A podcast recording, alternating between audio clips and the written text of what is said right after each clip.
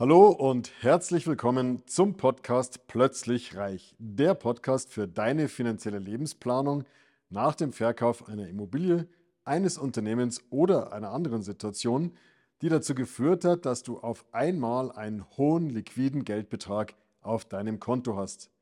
Mein Name ist Markus, Markus Marquardt und ich möchte dir helfen, für dein neues Vermögen eine sichere und rentable Anlagestrategie zu entwickeln, mit der du dich zu jeder Zeit so richtig wohlfühlst und alle deine Ziele und Wünsche sicher und planbar erreichst. Übernimm die Eigenverantwortung für deine Finanzen. Bleib dran und erfahre mehr dazu. In der heutigen Folge möchte ich dich mal wachrütteln, ich möchte dich animieren, deine Finanzen, deine eigene Vorsorge, deine Ruhestandsplanung selber in die Hand zu nehmen. Und zwar je früher, desto besser hier mit einem dicken, dicken, dicken Alarm-Ausrufezeichen versehen. Ganz, ganz wichtig, denn die Zeichen sind alles andere als rosig. Und da möchte ich dich heute mal ein bisschen durchleiten, wie ich dazu komme. The Pioneer hat hier eine schöne Infografik veröffentlicht, die ähm, die Schrumpfung der erwerbstätigen Bevölkerung darstellt.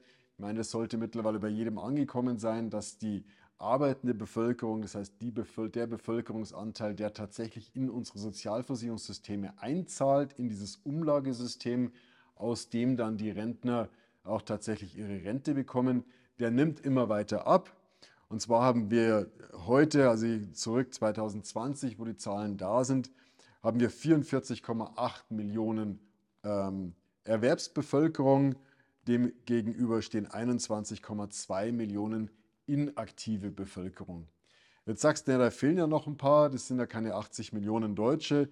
Ist richtig, in, bei der inaktiven Bevölkerung sind hier die Kinder, Hausfrauen, Hausmänner und Arbeitslose nicht berücksichtigt. Das heißt, wir haben also 21,2 Millionen inaktive Bevölkerung versus 44,8 Millionen Erwerbsbevölkerung.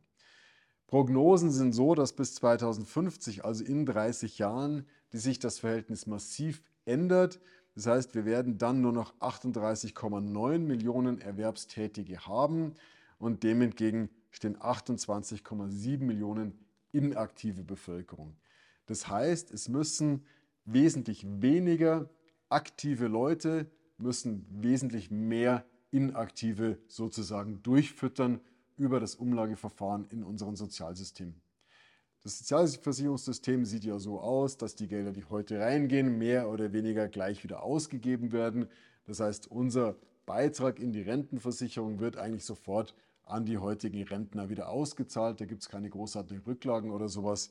Das heißt, es ist ein reines Umlagesystem. Sprich also, wenn in Zukunft weniger Menschen einzahlen, werden die zukünftigen Renten auch weniger Geld rausbekommen. Das ist natürlich ein ganz, ganz großes politisches ähm, Problem und deswegen ist jetzt die Frage, wie kann man darauf reagieren, wie kann man diese Thematik angehen und wie kann man den Versorgungsruhestand der zukünftigen Rentner, also von uns, noch sichern. Eine Möglichkeit ist natürlich, die Beiträge anzuheben, dass man einfach von den Erwerbstätigen mehr Geld verlangt, damit das Rentenniveau stabil bleiben kann. Ähm, halte ich persönlich für ein sehr theoretisches Szenario, weil, wie wir hier sehen, die Beiträge heute schon für die Sozialversicherung, also Arbeitslosenversicherung, Pflegeversicherung, Kranken- und Rentenversicherung, liegen heute schon bei etwa 40 Prozent. Das heißt, hier 2022 liegen wir bei etwa 40 Prozent Abzügen des Gehaltes eines Angestellten nur für die Sozialversicherung. 2030 werden wir hier schon etwa 45 Prozent Niveau erreicht haben, vorausgesetzt das, Versicherungs-, das Versorgungsniveau bleibt gleich und 2040 in 20 Jahren werden wir die 50 Prozent geknackt haben. Ob es wirklich so eintritt, ist die Frage. Ich persönlich glaube eher nicht daran, weil ich persönlich nicht, mir nicht vorstellen kann, dass man dem Angestellten noch tiefer in die Tasche greift. Ähm, und die Prognose ist hier bis 2080, dass dann 60 Prozent des Gehaltes nur für die Sozialversicherung aufzubringen ist, halte ich für illusorisch. Ich halte auch nichts davon, hier 50 Jahre in die Zukunft zu gucken oder 60 Jahre in die Zukunft zu gucken, weil so lange Prognosen einfach nicht möglich sind. Aber was wichtig ist, unverkennbar ist dieser Aufwärtstrend. Das heißt, wenn wir das heutige Versorgungsniveau aufrechterhalten wollen, müssen die Beiträge immer mehr steigen. Und das führt dazu, dass wir immer weniger Geld, unsere Angestellten immer weniger Geld in der Tasche haben werden, was natürlich zu massiven Wohlstandsverlusten führen wird. Ähm, der zweite Hebel ist natürlich, dass man sagt, man setzt das Rentenalter hoch. Das heißt, aus dem heutigen gesetzlichen Renteneintrittsalter macht man also einfach statt der 67 macht man die 70. Das heißt, die Leute müssen einfach länger arbeiten, werden also dann drei Jahre kürzer den Rentenkassen auf der Tasche liegen. Und die Argumente der Politik hier sind auch recht eindeutig. Man sieht, dass die Lebenserwartung steigt. Und dann sagen die Politiker natürlich auch, ja gut, wer länger lebt, kann auch länger arbeiten. Ähm, und so wird es sicherlich dazu führen, dass wir in den nächsten Jahren wieder den Anstieg des Renteneintrittsalters sehen werden. Ähm, was natürlich, wenn man fit ist und einen interessanten Job hat, mag das nicht so schlimm sein. Ich persönlich bin sowieso Verfechter, dass man möglichst lange arbeitet, vorausgesetzt, man hat einen Job, der einen fordert, der einen interessiert, der einem Spaß macht und vorausgesetzt, man ist gesund. Aber nun mal ist es jetzt nicht jeder und nicht jeder hat wirklich auch Lust, bis 70 zu arbeiten. Wenn du also in Zukunft dann in Vorruhestand gehen möchtest, musst du dich damit abfinden, dass du noch weitere deutliche Einschnitte in der gesetzlichen Rentenversicherung sehen wirst. Und hier ist mein Appell, sieh diese Zeichen, vor allen Dingen der Appell an die jüngeren Zuhörer auf meinem Podcast, auf meinem YouTube-Kanal. Bitte nimm diese Zeichen ernst. Bitte sorg dafür, dass du rechtzeitig vorsorgst, dass du rechtzeitig einfach Geld auf die Seite bringst.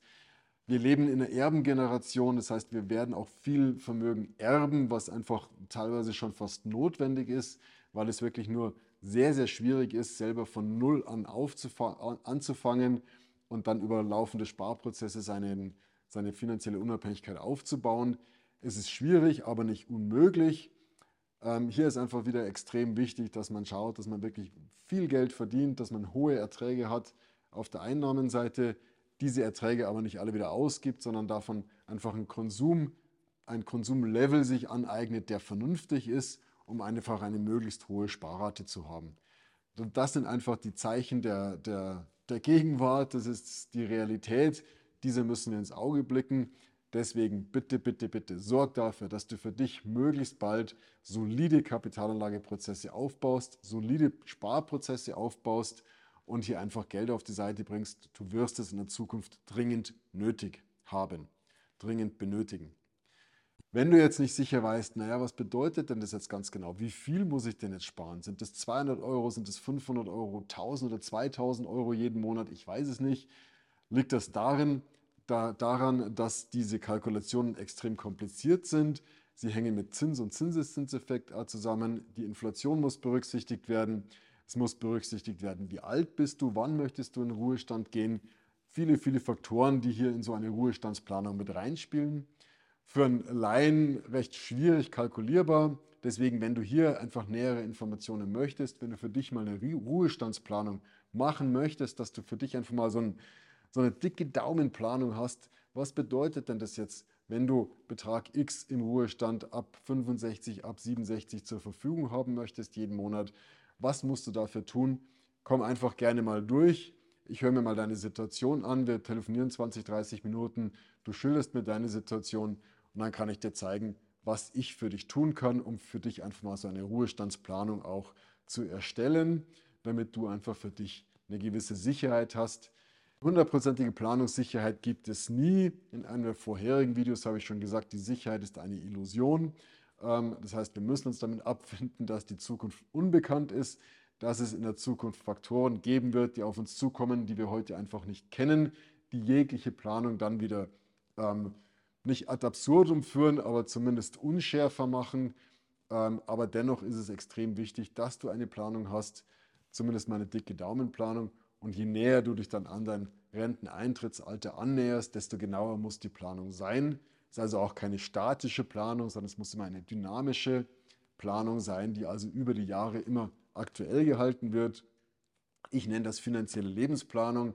In die finanzielle Lebensplanung müssen alle deine finanziellen Aspekte mit reinfließen, müssen deine Lebensumstände mit reinfließen, muss einfach auch dein persönliches Leben mit einfließen, deine Ansprüche ans Leben, All das muss in eine finanzielle Lebensplanung mit rein. Und wenn dich das interessiert, komm einfach mal durch, findest die Ansprech die, die, die Daten, meine Telefonnummer, meine E-Mail-Adresse hier rund um die Folge komm einfach durch, freue mich auf dich und nimm dir neben mir hier mal richtig Zeit für dich. In diesem Sinne freue ich mich von dir zu hören.